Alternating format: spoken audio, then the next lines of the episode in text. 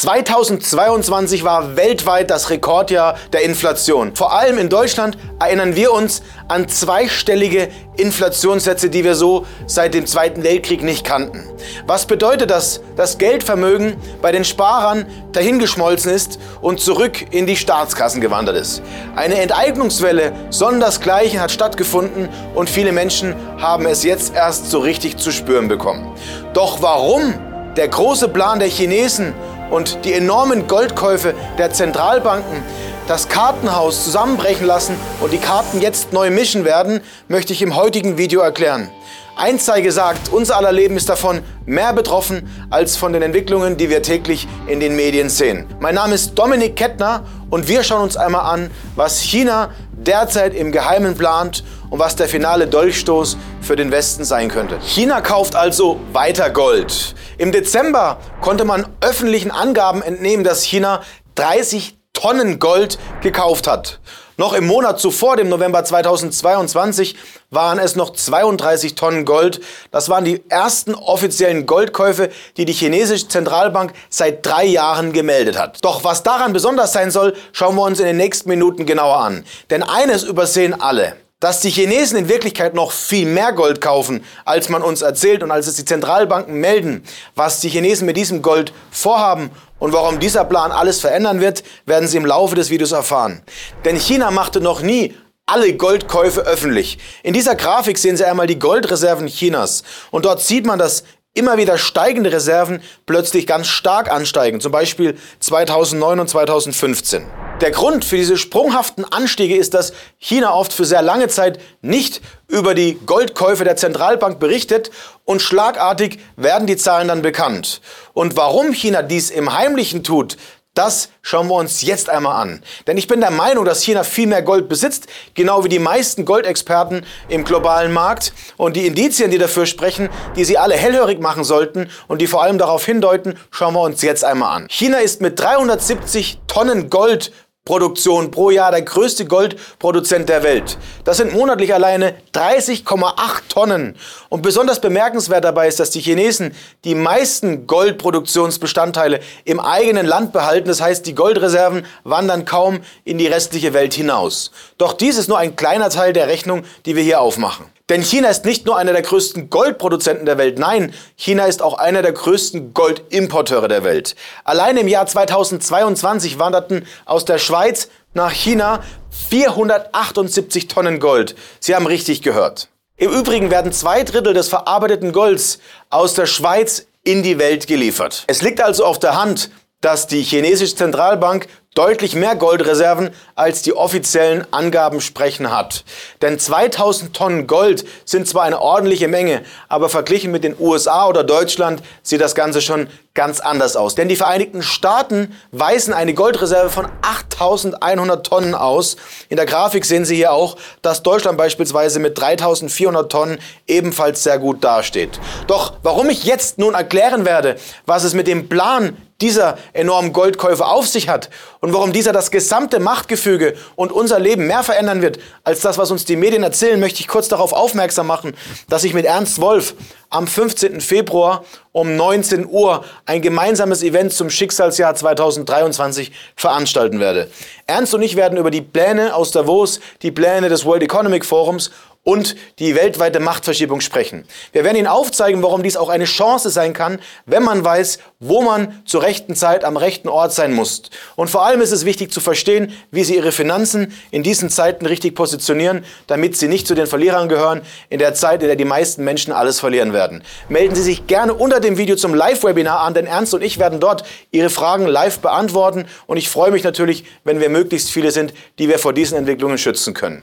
Doch zurück zum Plan, den die Chinesen hegen und wie er in Wirklichkeit aussieht. Jetzt wird es richtig spannend. China arbeitet massiv an der Entdollarisierung dieser Welt. Richtig gehört, die Chinesen arbeiten an der Abschaffung des US-Dollars als weltweite Handels- und Reservewährung. Gemeint sind die Reserven der Zentralbanken, die zu großen Teilen immer noch in US-Dollar-Reserven gehalten werden. Denn die USA verdienen mit ihrer eigenen Währung, dem US-Dollar, immer noch enorm hohe Geldschöpfungsgewinne. Diese Geldschöpfungsgewinne, welche auch als Seniorage bezeichnet werden und vielen Menschen deswegen kein Begriff sind, sind das, worauf es die Chinesen abgibt abgesehen haben. Doch dazu erkläre ich jetzt einmal die Details etwas genauer. Denn die Vereinigten Staaten sind so durch ihre eigene Währung in der Lage, aufgrund der hohen US-Dollar-Nachfrage mehr Dollars zu drucken und damit höhere Staatsschulden, aber auch höhere Staatsausgaben zu erzeugen. Ein Beispiel dafür sind die zahlreichen Militärbasen, die wir auf dieser Welt sehen, die nicht ohne den US-Dollar als Weltleitwährung möglich wären. China möchte also genau wie die Vereinigten Staaten auch diese hohen Geldschöpfungsgewinne erzeugen. Dazu ist es allerdings notwendig, den US-Dollar vom Thron zu stoßen und den Yuan zur neuen Weltleitwährung zu machen. Dies würde den größten Konkurrenten, die Vereinigten Staaten, zugleich massivst schwächen, denn die Vereinigten Staaten wären so nicht mehr in der Lage, diese Herrschaft als Imperialmacht aufrechtzuerhalten.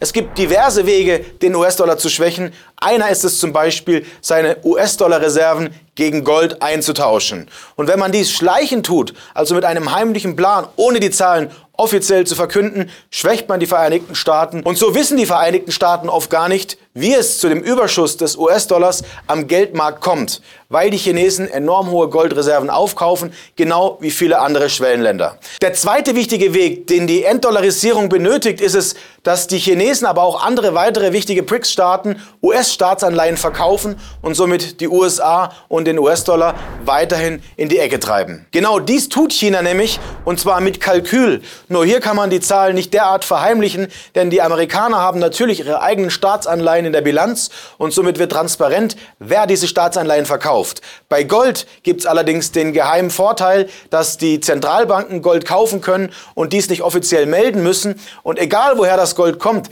es lässt sich einfach schmelzen, sodass man die Herkunft verschleiern kann und keiner weiß, woher die großen Goldbestände rühren. Doch das ist bloß die halbe Wahrheit hinter dem großen Goldplan, den China hinter geschlossenen Türen ausführt. Und China möchte sich vor diesen Enteignungen schützen, denn die westlichen Staaten haben die Devisenreserven von Russland im Zuge des Ukraine-Kriegs eingefroren. Was wie ein Schock durch die westliche Welt und durch die dollargläubige Welt ging, hat dazu geführt, dass immer mehr Schwellenländer dem US-Dollar den Rücken kehrten und nun andere Alternativen, unter anderem Gold, als Sicherung und als Absicherung gegen Enteignungen nutzen. Denn was war passiert? Denn Russland hatte in der Nacht nach Kriegseintritt auf Knopfdruck keinen Zugriff mehr auf seine US-Dollar, Euro oder Yen-Bestände. Und genau das ist der Grund, warum die Schwellenländer auch zunehmend weniger Vertrauen in den Westen haben und die Entwicklung, die Goldnachfrage bei den Zentralbanken der BRIC-Staaten, aber vieler weiterer Schwellenländer und auch China immer weiter ansteigen lässt. Und weil die Chinesen genau diese Angst der Enteignung ihrer eigenen US-Dollar-Währungsreserven haben, kaufen nicht nur die Chinesen enorme Goldbestände und lagern Gold wie verrückt. Nein, auch die Sicherheit, dass man sein physisches Gold in den Tresoren der Zentralbank lagern kann, gibt die Sicherheit, dass man nicht auf Knopfdruck abgeschalten werden kann. Doch was die Zentralbanken im Großen tun, sollten auch die Privatleute im Kleinen tun. Und das sieht man ebenfalls in Deutschland, denn auch hier war das Jahr 2022 ein Rekordjahr hinsichtlich der Nachfrage des physischen Goldes unter anderem auch des kleinen Bruders des Silbers. Die Zentralbanken der meisten Schwellenländer dieser Welt sind nicht nur pro Gold, nein, auch die westlichen Zentralbanken kaufen immer weniger Gold. Das zeigt auf bildhafte Art und Weise, wie stark die Machtverschiebung zwischen West und Ost passiert. Vor allem zeigt es auch, dass spätestens 2008 ein großer Bruch mit der Immobilienkrise und der Lehman-Krise in den USA losgetreten wurde. Denn was ursprünglich eine Immobilienkrise war, sorgte am Ende für eine globale Finanzkrise, in der immer mehr Zentralbanken die Sicherheit suchten, die nun mal nur Gold geben kann, wie es keine andere Anlageklasse tut. Das World Gold Council sendete einen Central Bank Survey, also eine Zentralbankumfrage heraus, in man die Zentralbanken der Schwellenländer und aber auch der westlichen Länder befragte. Spannend dabei ist vor allem, dass das World Gold Council brisante Informationen daraus ziehen kann, die man so in den Medien nicht fand. Denn die Menschen sollen bloß nicht auf den Goldzug aufspringen und sich selbst in Sicherheit bringen. Das Ergebnis der Umfrage sagte, dass 76 Prozent der Zentralbanken aus den Schwellenländern sagten, weil Gold kein Ausfallrisiko ist, also der violette Balken, würde man dies kaufen. Bei den Zentralbanken der Industrieländer ist es nur zu 50 Prozent so, weil man Sorge davor hat, dass Gold ein Ausfallrisiko hat. Die nächste Frage, ob die Zentralbanken Gold als Inflationsschutz kaufen, beantworteten wiederum die Schwellenländer mit 85 Prozent Ja und die Zentralbanken der Industrieländer nur mit 42 Prozent. Besonders bemerkenswert deswegen, weil wir gerade bei den Zentralbanken der Industrieländer, also auch der Europäischen Zentralbank und der FED, die wohl größte Inflation mit wenigen Ausnahmen sahen. Zur nächsten Frage, ob die Performance in der Krise beim Investment der Zentralbank eine Rolle spielt, sagten 79 Prozent der Schwellenländer Zentralbanken ja und nur 58 Prozent der Industrieländer sagten ja. Als effektiver Portfoliodiversifikator gesehen, auch hier waren die Schwellenländer vorne, genau wie in der nächsten Frage, ob man Gold als hochliquides Asset sieht. Allerdings lagen hier mit 59 Prozent die Schwellenländer Zentralbanken deutlich über denen der Industrieländer. Bei der letzten Frage, ob die Zentralbanken Gold als Teil einer Politik der Entdollarisierung sehen würden, sagten zumindest 12 Prozent der Schwellenländer-Zentralbanken ja, 0 Prozent der Zentralbanken unserer Industriewelt im Westen. Die Zentralbanken der Schwellenländer sind also nicht nur ein Frühindikator für die Machtveränderung und den Machtwechsel in der heutigen Welt. Nein, der Dolchstoß ist gerade passiert und nicht mehr aufzuhalten.